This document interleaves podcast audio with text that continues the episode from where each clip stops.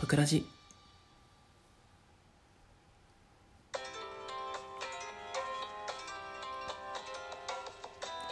はいどうもゆきです。この番組は女子力が高いとよく言われるゆきが日頃のちょっとしたことをぐだぐだと喋るそんなトーク番組となっております。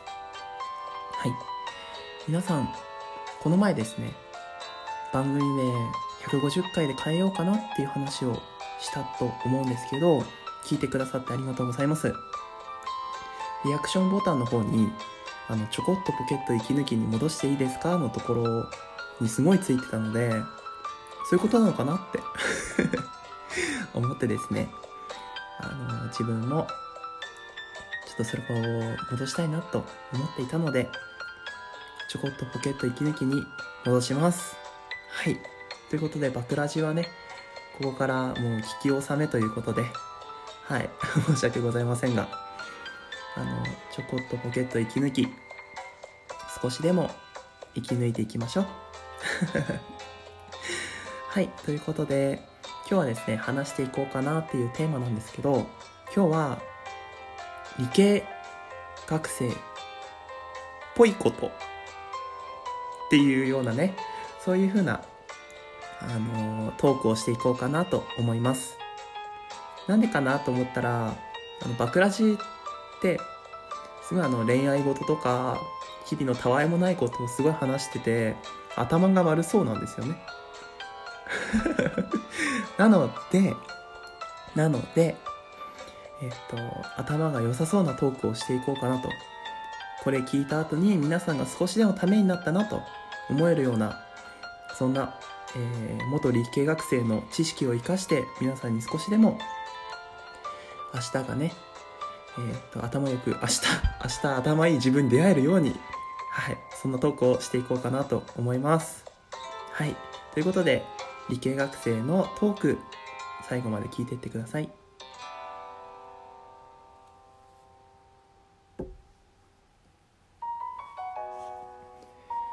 はいということで元理系学生の勇気が語る今日の授業です。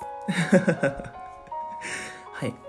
僕はですねあの、まあ、理系学生ということで、まあ、工業男子なんですけどはい。何を専攻していたかっていうと、まあ、電気電子とかですね。割と弱電系のことをやっていて、まあ、強電のことはねあんまり勉強してなかったんですけど弱電系しかもですね範囲がめちゃくちゃ狭い工学光学についてやってました。しかも光学のもっと狭い もっと狭い映像分野っていうところであの勉強をしていたのでもしかしたら見バレするかもしれないっていう ところなんですけどはい。でまあそのね光学を学んでいて、えー、皆さんにお伝えできるような、まあ、ちょっとねためになるようなことをと伝えていければなと思います。多分日々ちょこっと疑問に思ったことでも後で調べようと思って調べてないみたいなそんなねあのことについて話していこうと思いますので、はい、メモは取らなくて全然いいです。はい、真面目な方はメモ取られるかもしれないんですけどそんなことをしてるようなね人はあのバクラジリスナーにいないと思うので だるっと最後まで聞いてってください。話し方とかはあの塾講師の時のあの記憶をね頼りに話していきますので。っていう感じです。はい。で光しかも色についてやってたんですけどあの色って何でできてるか分かりますか？皆さんが目とかに入ってくるあの色なんですけどあのあの色はですね、あ、光の三原色っていうふうに呼ばれてたりとかあとはあの色の三原色っていうふうに言われてる通りですね。赤青緑の RGB っていう値ですね。レッドグリーンブルーの頭文字を取った RGB をあの元にですね構成されてます。それでですねまあ赤と青と緑が合わさるとですねまあ合わさるって言っても、まあ、バラバラではなくて全て R も G も B も最大値最大出力の状態で色が合わさると白になるっていうのが光の三原色。で逆に色の三原色って言われるのは、まあ、光から反射して見えるような光が直接目に入るのではなくてまあね光源から 光源とか言っちゃう。光の持ってる元から反射して見えるようなやつですね。色の三原色って言われるのはまあもうちょっと厳密に言うとね大変なんですけど。色の三原色っていうのは逆に RGB がマックスの状態だと黒になるっていうのがまあ光と色の三原色の違いなんですけど割と光の三原色の方を僕はやっていたのでで、まあ、赤を出したいなって時は R を伸ばしてあげて G と B を低くする。そうすると綺麗な赤ができるよって。そうなんですよ。赤にもいろんな種類があってみたいな。全部でそういう風に色を出していくとなんどれぐらいだっけかな？1000いくらぐらいの色が出来上がるもっと多かったかな？25255の3乗なのでもっと多いですね。めちゃくちゃいっぱいありますね。っていう風に色の表現っていうのはたくさんあるんですよ。はい。で波長って話をするんですけど光の波長っていうのはあの波長が短い方短い方が青で波長が高い方長い方が赤なんですね。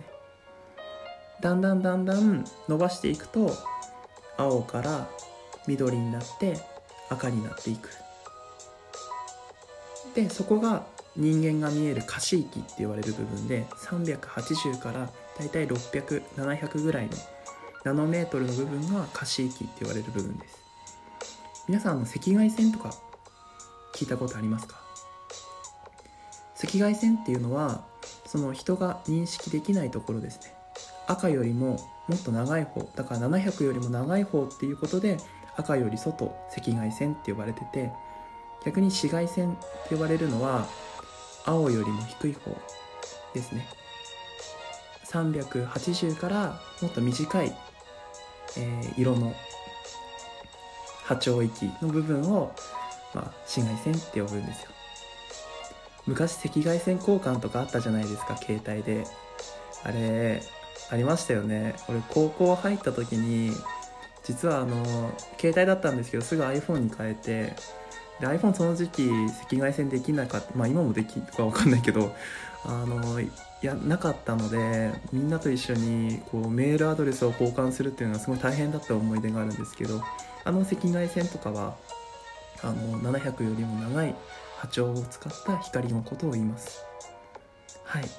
もっとねいろいろ厳密に、えーと、境目はあるんですけどここでは省かせていただきます。はい。んなこと言ったって私何を聞いてるのっていう人はですね、まあ、とりあえず聞いててって感じなんですけど。はい。でですねあのちょっと今日はまあ、日頃皆さんが思ってるんじゃないかなっていうような疑問点っていうのをちょっと解消していこうかなと思うんですけど先ほど色の三原色って言いました。あの光の三原色は RGB で表すんですけど色の三原色っていうのは CHCMY ですね。シアンマゼンタイエローっていうような、えっと、色の表し方をします。あの光と色の三原色は全く別物でシアンっていうのが赤っぽい色だと思うんですけどちょうど赤とん？待ってね。赤と緑の部分？シアン混ぜたイエロー。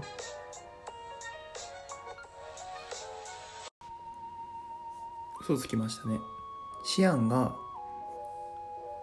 青と緑ですね。でマゼンタが赤っぽい色であの赤と青。でイエローが赤と緑かな？で合ってると思うんですけど。を合わせた色で表せてます。あ合わせた光その色のん？その光の色を合わせたやつで表してます。なので色の三原色と,、えー、と光の三原色っていうのは全く別で色の三原色っていうのはあの絵の具みたいな感じですね。あのよく皆さん絵の具使ってあのいろいろと絵を描いてたと思うんですよ昔。で全ての色を合わせると何色になりましたか？黒ですよね。っていうような形で色を表してます。でみんな合わせちゃうと黒になっちゃうんですよね。でもちょっと皆さんちょっと疑問だと思うんですけど思ったことあるかどうか分かんないですけどプリンターってシアンマゼンタイエローで表してるんですけどあれなんで黒いインクあると思いますか？だってシアンとマゼンタとイエローを合わせれば黒になるのにわざわざプリンターはシアンマゼンタイエローブラック黒っていう風な形でインクもう一つ準備してるんですよ。はい。なんででしょうか？理由が2つあります。ということで次回の冒頭でお話しします。はいということで今日は理系男子が送る色の授業でした。最後までお聴きくださってありがとうございます。それでは皆さんバイバイ。